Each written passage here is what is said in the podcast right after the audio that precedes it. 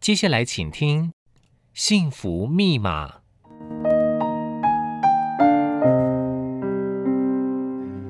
幸福不是实体，你抓不住，也摸不着。幸福只可意会，很难言传。每个人对幸福下的定义也都不同。就算你以为找到了幸福，但是打开幸福的密码又是如何设定的呢？请收听《幸福密码》节目，我们每集的来宾都将无私的分享给您他们的幸福密码。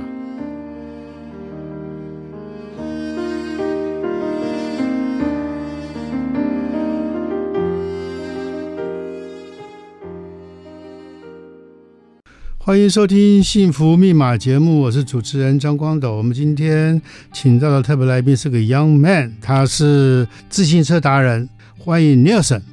你好，你好，嗯董哥，还有各位听众朋友，大家大家好。好好，呃，这个应该中文名字应该是林彦辰嘛，对不对哈？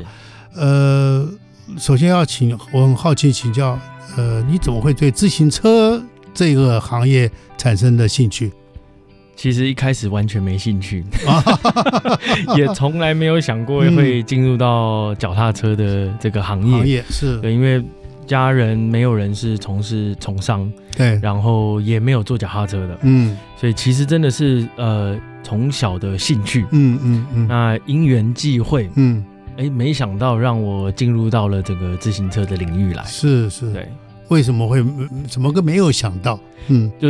嗯当然在台湾可能从小很多人都会讲说，哎，有机会可以到外商嗯，然后公司上班公司上班嗯然后拿嗯了名片很漂亮，是然后年是薪百万。是，对，那嗯尤其台湾是科技岛嘛，对，所以嗯我自己也是喜欢电子商品这嗯嗯个嗯所有科技的东西。嗯，嗯所以以前一开始就是跟着很多的同才一样，都是想要进到科技呃业外外商商嗯嗯嗯对。那呃后来因缘际会到呃欧洲去念书嗯是工作是啊，就发现哇，跟我们从小在台湾接受到的所有的资讯嗯很不一嗯样。不一样，自己看过了就知道，哇，原来呃生活很重要。嗯对，那没想到在我在德国、在荷兰，嗯诶，他们是把脚踏车当做是食衣住行娱乐的嗯很重要的一环。是脚踏车可以在各式各样的领域中嗯都扮演了一个很重要的角色。是那那我从小都喜欢骑脚踏车，啊哈，所以回来台湾之后，嗯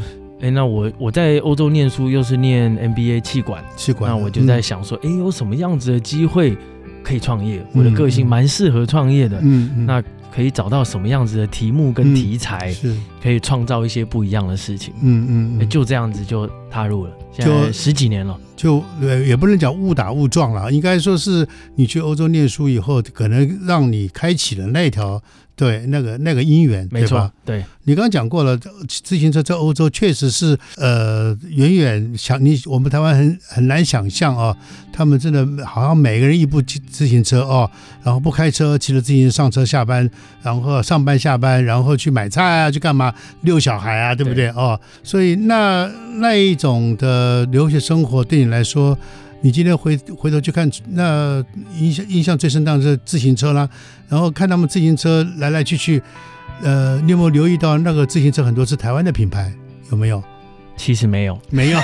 没有，还没有意识到，对没有，其嗯实看过真的不是很多品牌，但是是后来进到这个产业内。才发现。才发现，哇！嗯原来台湾扮演这个全世界自行车制造，嗯不管是零件组装或是技术，嗯非常非常重要的角色。是，所以以我常常跟大家分享，就是嗯你全世界在路上看到的脚踏车，很难跟台湾没有任何关系，真的哈、对嗯，就是这么厉害。但是反过来的，就是嗯当台湾是全世界自行车制造实力这么强的国家，嗯啊但是我们却没有用自己很强的这个产品嗯来做呃一般日常生活的使用，其实蛮可惜的。你说别人都在用，我们反而用的比较少。对，因为我们就是以销售赚钱为目的。嗯对，，那我相信下一个世代可能会有一些改变。会改变。所嗯以说，呃，应该既然是我们是自行车王国，也应该我们自己社会也应该来广泛的推广，对对不对是？只有制造王国而已。啊、是，所以你今天跳下来有你的道理在啊，哎哦，对，对不对？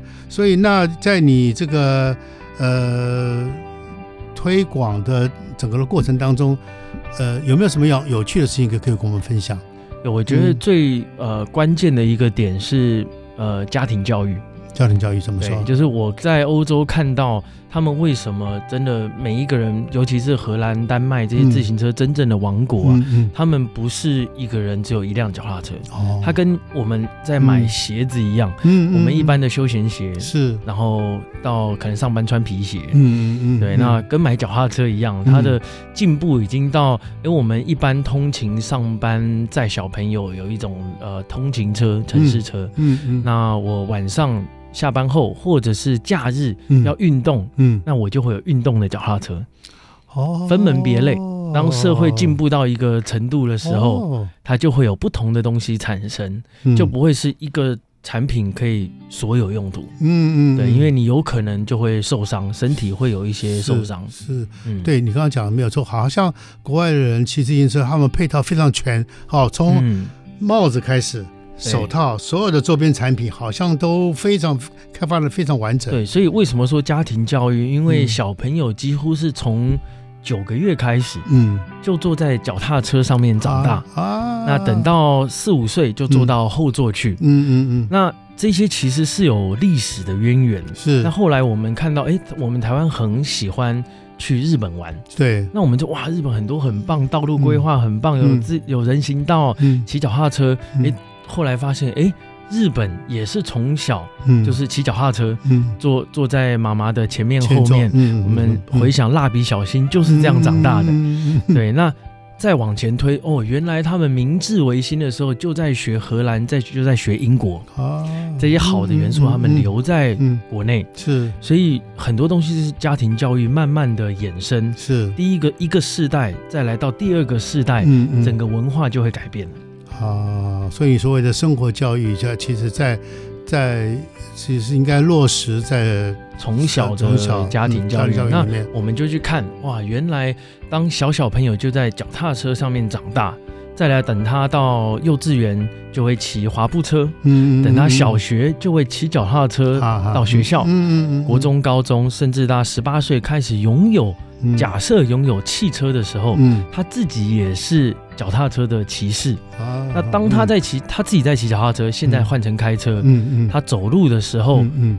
红绿灯他就会去礼让骑脚踏车或是行人。嗯，OK OK，所以就对，变成从小的教育就非常非常重要啊。嗯，就跟自行车的整个的呃，在日常生活当中的轨道就能够呃上轨道，对不对？就不会乱骑或者违反交通规则等等等等哦。疫情刚刚过去哦，我想疫情这三年对于所有的产业，任何产业都会产生很大的影响。我想自行车应该。是受影响最大，因为很多人疫情的时候可能觉得说，我自己一个人骑自行车出去是安全的、平安的。总而言之，疫情前、疫情后，以你来看有什么样的改变？嗯自行车产业首当其冲。嗯啊，哎，首当其冲是 M 型化的嗯冲。嗯我们呃，如果是以一般生活通勤的脚踏车，嗯全世界是卖翻天。哦是，对，嗯那为嗯什么？因为大家不敢坐交公共交通工具，啊公车不敢坐，捷运不敢坐，嗯嗯那就反而你剩下脚踏车是啊一个嗯呃可以通勤的嗯交通工具。嗯嗯嗯那包括很多的室内活动，嗯啊尤其是小朋友，全部都喊卡，所以你要课后上课，然后假日的活动嗯很多都没办法去，游泳课、围棋课什么都没有。嗯嗯那哎、好像只剩下脚踏车嗯可以去和平嗯公园嗯嗯骑，嗯嗯嗯而且你戴戴着口罩不会不好骑。啊嗯对，嗯那嗯另外一个方面就是，如果是运动比赛或是单车旅游，嗯你的是必须要很多车友一起出去的活动，嗯嗯嗯啊那就全部喊卡了，因为你没办法大家一起出去游玩嘛。嗯嗯所以呃，这个也让整个自行车呃自行车的行业跟嗯整个城市道路规划，嗯。这个是改变非常非常多。是是是，嗯所以呃，相对的呃，你刚刚讲它对自行车影响最大，所以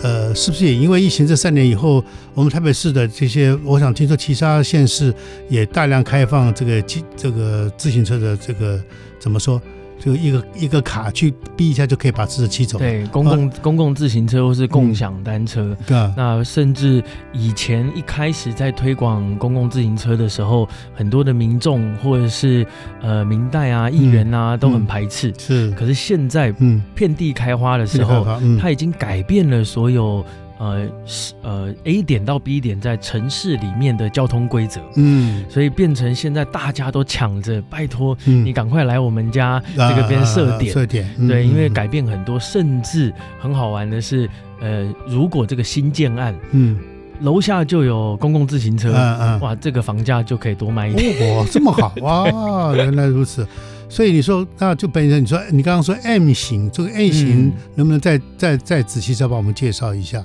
嗯、呃，比如说刚刚说的，就是呃，小朋友幼稚园、嗯要爸爸妈妈要载小朋友去学校，是，那呃，因为疫情的关系，嗯，所以很多的家长原本是可能坐公车、坐捷运，是，现在就不敢坐了。那我们脚踏车载小朋友去学校，嗯是不管幼稚园或是小学，嗯就是一个很棒的商品，嗯，因为呃，你可以看得到小朋友，可以跟他聊天，是而且你不需要，如果是开车的话，你就会红线违停、并排停车。啊啊嗯嗯嗯嗯嗯那你可能停个两分钟、三分钟，可是你都会影响到后面的来车。是那骑脚踏车就几乎没有这些问题，啊，对你也不会有、呃停暂停红线。嗯，嗯那红线本来来就是不能停，对，所以其实脚踏车帮助真的蛮多的。那嗯相对的，当不管是议员、政府啊、看到哎越来越多人在骑脚踏车的时候，是它自动会想要提法案帮你盖更多的自行车道，啊，大家也需要嗯，选票嘛嗯。是对，没错， 对，所以嗯这嗯个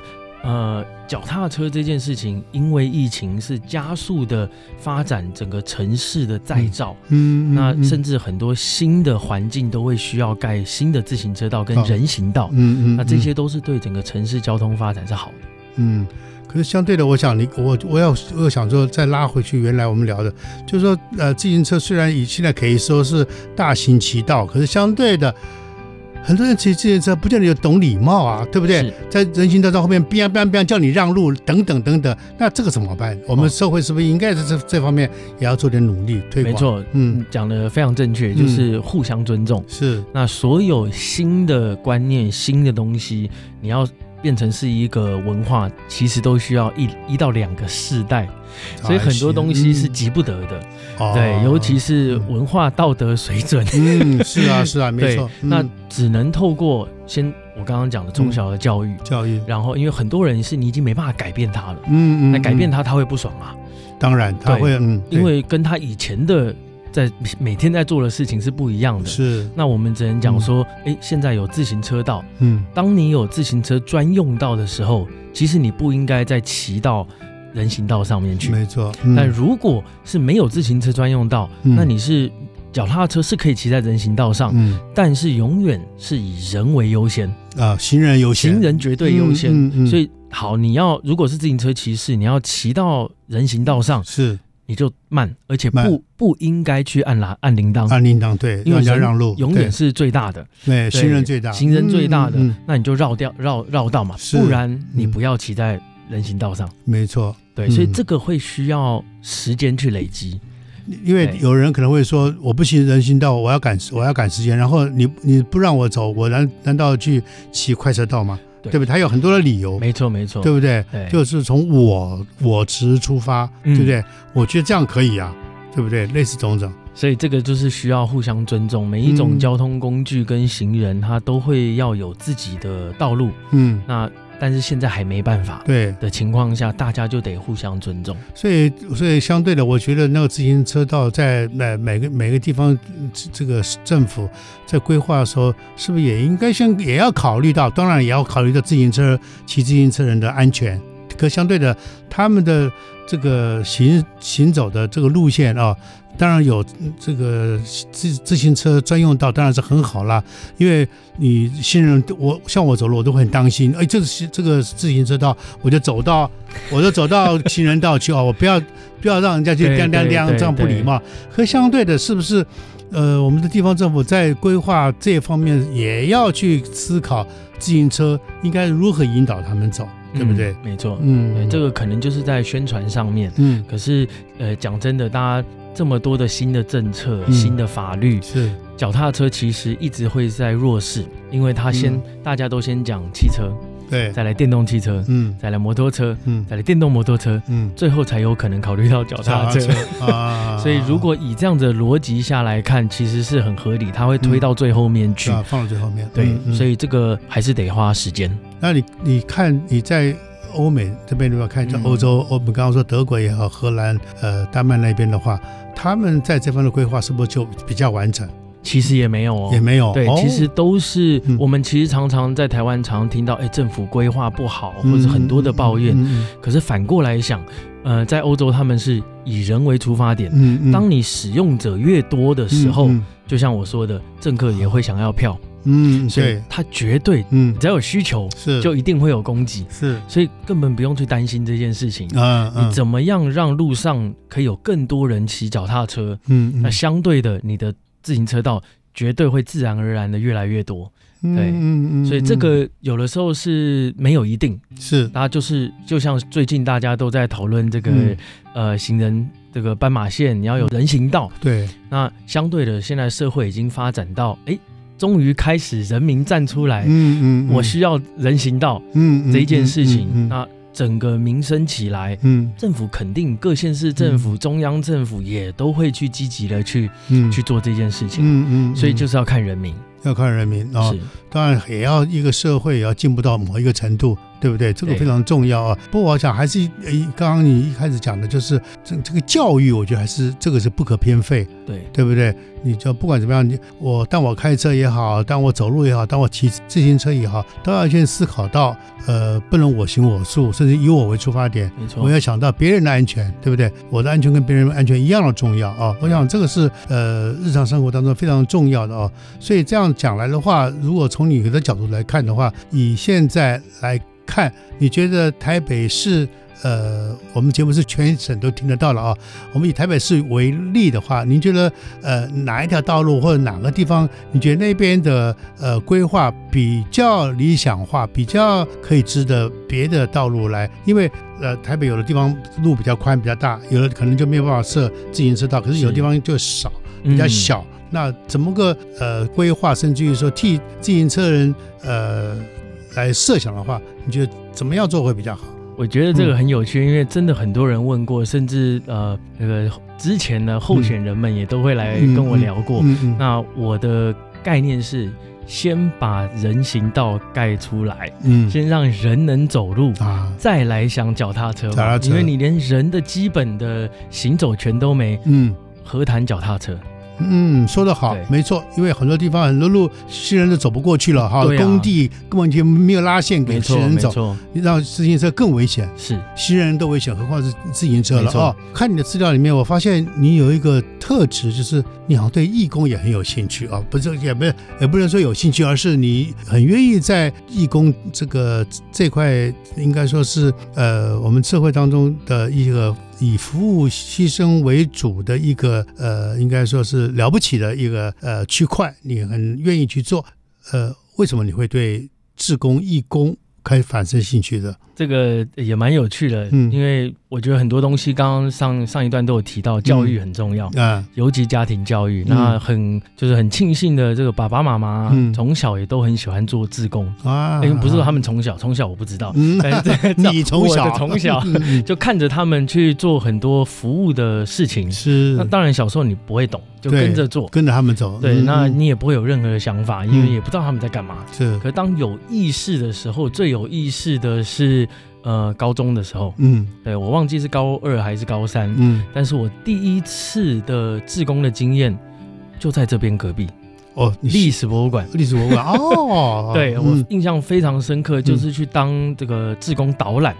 嗯哇，你到高中就可以做到，高中做到那了当然要要培训嘛，对，要培训，对，没要错培训。那嗯这是真的是我第一次的呃感动。嗯，那为什么？因为为呃那个时候很有名的活动就是米开朗基罗的这个展览啊的第一次，嗯嗯，那我就在大门口嗯开始去做导览。嗯嗯那高中嘛，然后那个时候哇，没想到那个去。做志工去服务，然后嗯来听的是建中北 一女。嗯哇，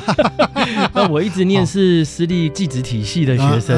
生对他没想到哇，我讲的时候，所有人都站在前面，然后坐快就听听，都在听我讲话，嗯对，然后就很有就很有开始成就感很有成就感，也啊很有自信，嗯， 然后觉得哎，诶他们学到了东西。啊，，对，那从那一次开始，我就完全爱上做志工。就攻了，然后就开始陆陆续续的，只要我有空、嗯有时间，不管是一般人大家可能会做的捐血啊，嗯，嗯或者是呃进摊呐，嗯嗯，真的是从国内做到国外。哦，对，嗯那就让我就是人生会就蛮多的感动。嗯大家说嗯付出嘛，对我来讲没有付出，因为嗯反而我是有很多新的东西，你可以一直 enjoy，对，嗯非常 enjoy 在这个里面。嗯嗯嗯嗯，所以你刚刚讲这个米开朗兰基罗的呃特展了，然后你又说从台湾做到国外国际去，来再再呃介绍一下你大概这个义工生涯里面，呃，国内国外还有什么其他你觉得可歌可泣的经验可以跟我们分享一 下？对，比较酷的是，我那个时候也是呃十八岁，就大一大二的时候，啊就加入了福伦社的青年服务团 OK 对福青团。嗯那当然就有很多的做服务、做志工的经验。嗯那从国内这样累积，然后后来申请到了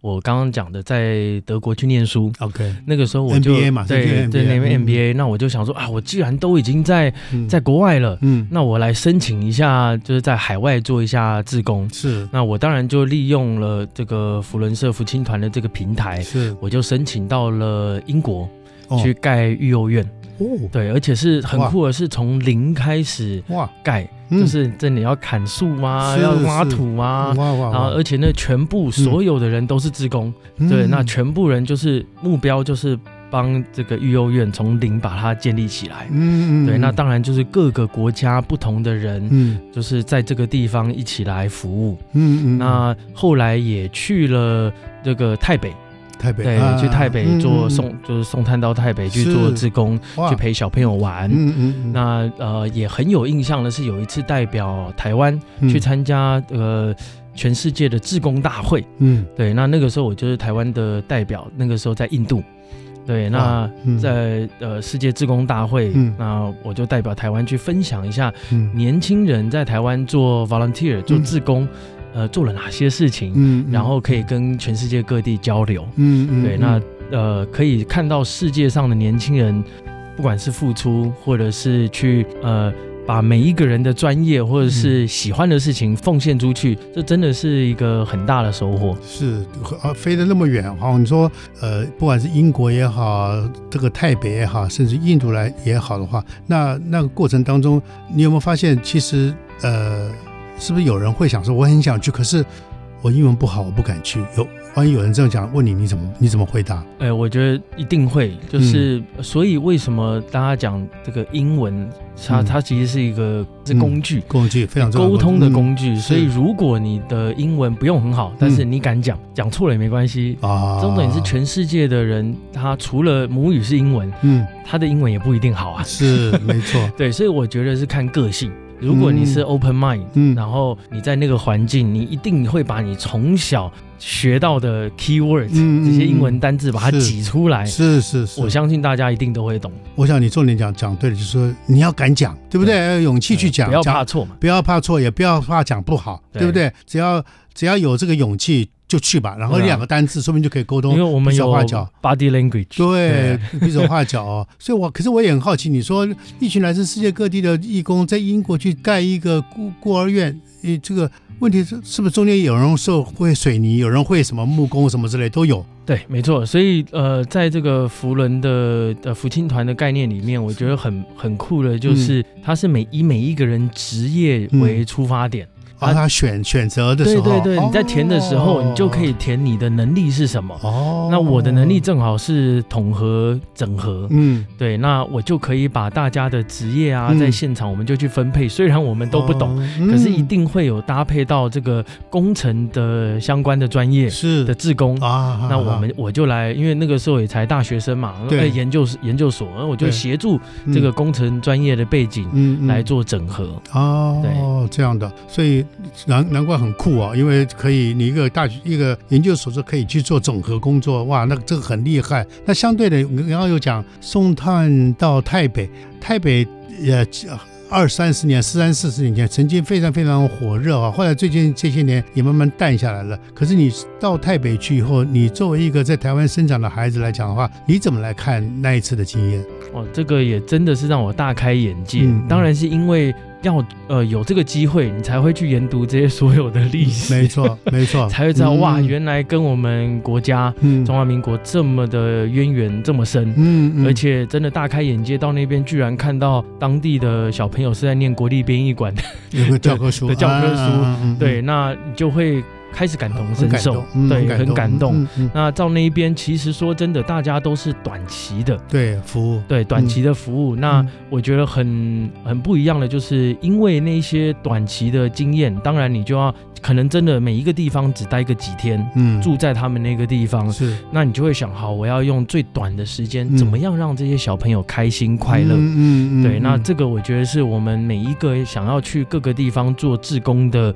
年轻人，嗯不管是国内还是国外，哎是，都要想的这件事情。嗯，嗯因为当我们离开，这些小朋友一定会很难过。肯定的，对对，那嗯当然，我们就要先想到这件事情。啊我们其实很多不能讲太多，嗯，对，嗯那要，先想好嗯我们要怎么做，嗯让他们很开心又不会太难过，嗯啊，对，然后啊把自己呃能力有限的付出给大家。嗯嗯嗯嗯，所以呃，每个地方当然都性质不一样啊。你刚刚讲英国也不一样，台北也不一样，当然印度更不一样啊。印度，我曾经我一个好朋友的小孩子，呃，也是大学生，去印度，呃，结束了义工结束，结果出车祸当场死掉了啊，很很可怜。所以呃，对于义工在海外行走的时候的安全来讲的话，你能不能也可以大家补充一下？这个嗯真嗯的非常非常重要。是对，因为呃，刚刚讲的以上好多的地方，其实嗯都一定后面会有，不管是一个 organization、一个嗯协会，嗯或者有一个社团，嗯那这一些社团或者协会就是来保障你的所有的安全。是对，你自己去当然也可以，嗯可是相对的，你可能要很熟悉当地的文化、历史、风是俗民嗯情，嗯嗯不然就会有产生很多的风险嗯。没错。那我们出国在外，就是要把这些风险降到最低最低。是，嗯举个例子，嗯我在印度，整个大会结束了，嗯最后前一天晚上，我们就大家开始就是开始玩了嘛。嗯对，那我们就去当地的 market，、啊印度嗯当地的地方吃东西，嗯结果就拉肚子。哦，对看吧差一点回不了台湾嗯回不了台湾啊，对，啊，所以真的的要把这些风险降到最低。就是说，很多事不要乐过头哈，真的不能一乐过放松了以后就忘了啊。对，那其实最简单的，这这个呃呃吃东西吃不好，而且印度的那个国家的话，尤其啊那么热的地方，就马上会出状况了，是的对不对？所以如果一拉肚子拉到脱水什么，也很生命也会影响到生命危险啊、有很多人会羡慕啊，我所谓的羡慕是羡慕年轻人可以骑自行车环岛一周，然后有的中年人开始我也我骑自行车我也环岛一周，甚至于一些老年人也会想，嗯，我们来效仿他们一下，我们也试着看自己体力能够做到多少，我们也来骑自行车绕一圈哈、也有朋友邀请我，可是后来我想，哇，那我还没有准备好，不敢啊。那从你的专业角度来看，然后对于各种年龄阶层的人来说，要怎么样来这个实现骑自行车去圆梦的这件事情？我觉得非常简单，嗯大家常常都会听到 just do it，嗯，just do it 嗯。 但是 just do it 嗯其实就有很多风险。对对，嗯所以我相信大家常常在讲说，哎、我想要，但是一定都有很多的原因让嗯嗯你就是担心害怕。对对，那第一个最重要的是，你要找到一个有在骑脚踏车的朋友，比如、啊比如说我，嗯 对，那我嗯们、你的朋友一定有这样子的经验，是那他是怎么开始，他一是定会会分享给你。嗯嗯对，嗯所以我嗯觉得第一个先找到你身边有在骑脚踏车的朋友， OK 然后请他来协助你。哎、嗯什么样子的脚踏车，那我目标是想有机会这个有生之年去环岛，嗯，那怎么样开始？是，所以那当然在接下来就是选车啦，嗯脚踏车也不一定要买，嗯，都可以嗯跟朋友借，借或者对，租，租都可啊以。嗯，嗯对，那现在很多地方都有在租脚踏车，网络啊上去 key 一下、搜寻一下，绝对都可以租得到。，嗯嗯嗯嗯哦对，那嗯甚至很多的社团嗯，都有在骑脚踏车的活动，嗯我非常，推荐大家可以搜寻一下，嗯然后去参加这种脚踏车的活动。嗯嗯，对，因为这个就可以让你有伴，嗯就不有寂伴寞。哎嗯对，嗯骑脚踏车就很开心。，是嗯，有伴，这有伴当然很重要哈。我好像听说也有人，也有的 team 是他呃会一个呃怎么说，就有一个团体一起一起就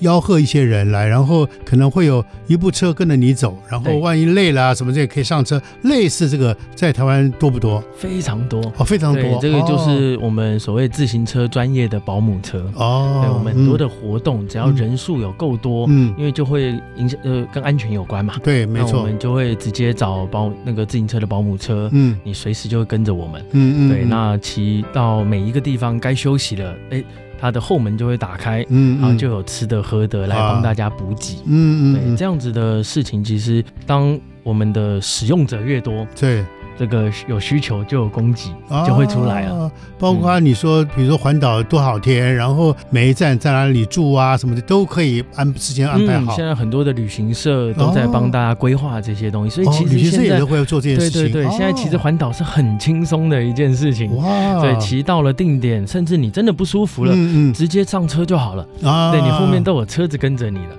啊对，啊而且现在啊最重要的，嗯因为科技的关系。嗯嗯也有电动辅助的脚踏车出现了，就 e bike，哦对，e bike 啊，有电啊池，有马达，是你还是要踩哦，不踩它不会动哦。好哎要踩我就不要踩哎，了没没哦没，不行，那个不哦踩你就没有骑脚踏车的乐趣啊。啊，我懂，对可是不见得要使那么大的力气没就对错，了非，常轻松，尤其是上坡这样上子坡就跟平路一样，嚯是真啊，的你可以哇啊自己去操控的。哇，对，所以让非常多的中年人或者是嗯长者。嗯或者是复健的，啊，很多复健的医嗯生都非常推荐大家来骑脚踏车。啊，对，因为现在在有了 e bike，你可以 e-bike，嗯自己去操控这个轻重缓急。嗯嗯对嗯嗯嗯，哇，原来如此，已经进步到这个程度了。嗯，可是相对的，我觉得那个刚刚我们聊到安全的问题，因为我们有时候会看到有的人骑骑自行车去找山路，然后听说还有有的人因为走山路，因为下坡冲太厉害，有人出事，然后是甚至于往生哈。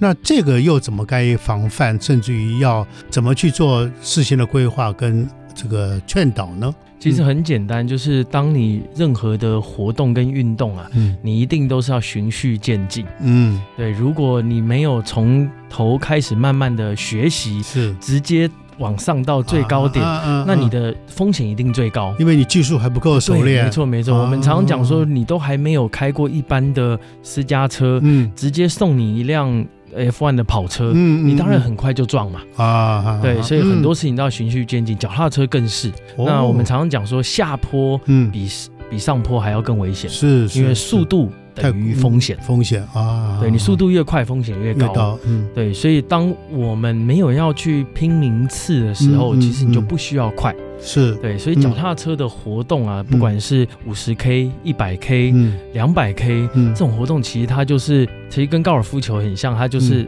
终点论。嗯前面你不需要快啊，你就对慢慢没错慢慢照着自己的嗯嗯嗯能力能力做，慢慢骑，嗯嗯，啊你绝对会到。可是如果你前面太冲，嗯你可能中间就抽筋了。啊啊对啊吃不下去那了，当然，呃，有速度的运动，嗯安全帽就非常重要。对，对像我们骑在一般城市里面，嗯因为你速度不快，对其实不需要戴安全帽的。对对，那可是当你有速度感的时候，嗯你自己，你叫你不要戴，你也不敢不戴。 哦这样哈，像我们都就是都有摔过，反而都是你越能力越好，嗯或是越常做这样子的运动，嗯因为有的时候真的会人性嘛，你会想要冲快，对就会摔了。就会摔了。嗯对嗯。所以你刚刚也讲，其实另外一个就是刚刚说这个，像日本他们还是这几年开，然后听说去年也开始强制规定骑自行车，不管在哪里骑，一定要戴帽子、安全帽。那台湾目前好像还没有这个强制，对不其对？实日本也没有，也没有吗？对，哦全我看世界嗯目前只有澳洲嗯有这个法规，嗯，可是就是它一定要戴。不不管你是骑公共自行车啊或是运动，都要戴。可近几年也修法了。哦，哦对，就是为什么？其实科学有根据的。嗯如果像我们在一般城市里面嗯骑脚踏车，明明不快，嗯你要强制要戴的时候，嗯，骑脚踏车的人数会下降，哦是哦，对绝对会他要嫌麻烦，一定麻烦啦、啊而且我明明就速度没这么快，嗯，那而且我都有自行车道，或是我可以看得到这个风险在哪里的时候是，是是，真的不需要戴。可是就像刚刚讲的，嗯如果我运动，嗯我有速度，嗯我不敢不戴。啊， 对，连我如果真的没戴了，我就不敢骑了，因为哦你自己知道那个风险在哪那里。个风险，对。因为你们因为你们等于行家知道了它的风险度，所以就自己会就会骑上车前还是要把自己先照顾好。当然，对啊，嗯不然你真的出事，这个不是一个人的事情啊。对，没错不。仅影响到整个团体，还有你的家人。嗯嗯，可是也我也我也听说过有有人骑自行车，然后一个人骑，然后忽然有野狗追，有人就这样被摔死的，然后真的也有过哈。真的，所以其实真的，如果可以，自己还不熟悉的时候，嗯最最好就是结伴，最好是结伴，最好是啊，结伴。嗯对，因为尤其是当你觉得，哎，这个路我很熟了，骑嗯山路，嗯，可是你都会有野狗啊，对对啊，那你不能怪野狗啊，嗯因为我们是侵入人家的侵领土犯他啊，的领土，对 啊，嗯对，所以，嗯他来叫你是合理啊。嗯，嗯对，嗯那我们突然被叫，一定会害怕。对，没错，嗯一害怕就会出出出是状况是是哦，这样的，所以呃。由你这边来看的话，就是刚刚聊到，我们刚刚聊到，呃，当然整体是谈自行车，可是相对的也有谈到志工哈、然后，呃，就你来看的话，这个义工跟自行车这两块，你觉得哪里需要做结合，或者是呃，也许有人说我有兴趣做义工，可是我没兴趣去骑自行车，或者是有人说我喜欢骑自行车，可是我不愿意花时间去做义工，那这个两者之间如何做协调？像我们现在常常做的这几年，就因为疫情开始，更多人因为健康的关系、心肺功能的关系，嗯，开始想要踏入这个领域。是，那不管是从事这个行业，或者是开始骑脚踏车，嗯，那我们现在像我最喜欢带的就是脚踏车的幼幼班，幼幼班哎就对小对对幼稚园啊，吗？不止幼稚园喽，大人也是幼幼班哦，哦。还没，他有人刚刚他有人还不会骑，你还对不会对哦骑，或者是他担心害怕。 ？OK，尽管他会骑脚踏车 OK 但是他不想要这么快就跟着这个大部队很多对的活动去，嗯嗯他一定会心里会会有会紧张会紧张嘛。嗯嗯嗯那我们就来带大家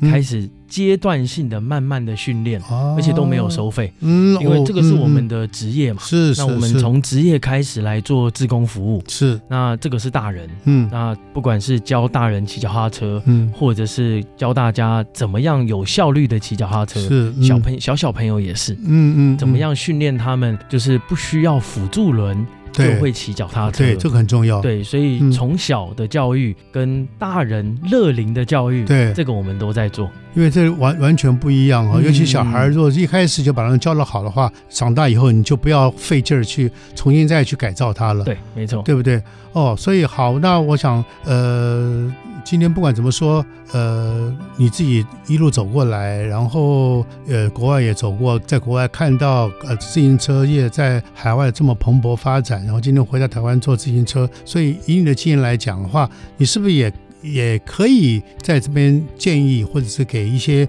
想出国看看、出国留学，甚至于呃，不管这个年轻人也好，家长也好，有什么样的建议，如何能借由这个自行车能够打开自己视野，能够走向世界？嗯骑脚踏车是非常开心、非常自由的事情，嗯所以我蛮推荐大家到全世界嗯